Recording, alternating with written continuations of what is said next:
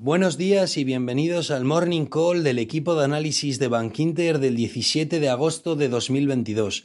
Mi nombre es Carlos Pellicer y comenzaré haciendo un breve repaso sobre lo que fue la sesión de ayer. En la sesión de ayer teníamos datos macroeconómicos de importancia. El CIU alemán que refleja la confianza del consumidor, tocó niveles mínimos desde 2011.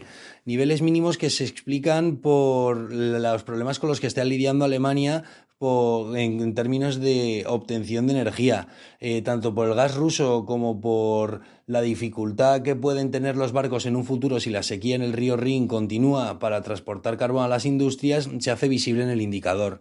En Estados Unidos eh, conocemos datos del sector inmobiliario, como fueron las viviendas iniciadas y los permisos de construcción. Ambos desaceleraron y la tendencia parece que va a continuar a la baja, sobre todo por el aumento de las hipotecas desde inicio de año hasta día de hoy. Actualmente las hipotecas se sitúan en el 5,47% versus el 3,33% de principio de año.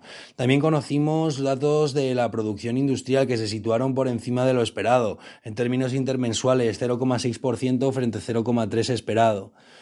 También en, cuanto a resultados empresariales, Walmart y Home Depot presentaron resultados que se situaron por encima de lo que esperaba el mercado, además de que mejoraron sus, sus guías para, para, el final de año. Con todo esto, las bolsas aguantaron en Europa, donde el Eurostox 50 subió un más 0,4%, el S&P subió un 0,2% y el Nasdaq sí que acusó la subida en tires de los bonos, que cayó cayendo un 0,2%.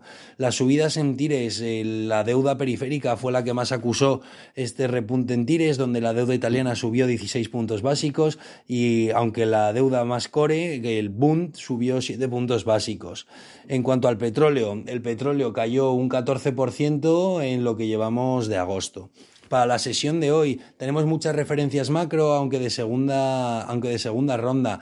El IPC, el IPC de, de Reino Unido ha salido peor de lo esperado ha salido 10,1 frente al 9,8 de lo que se esperaba. A las 11 de la mañana conoceremos el PIB final de la Unión Europea, aunque no se esperan muchos cambios frente al preliminar. A las 8 se conocerán eh, las actas de la FED de la última reunión que convocaron y destacar que esta madrugada pasada el Banco Central de Nueva Zelanda subía 50 puntos básicos para situar el tipo de referencia en el 3%. Esperan ir hasta el 4% y el mensaje que han soltado es mucho es muy hawkish.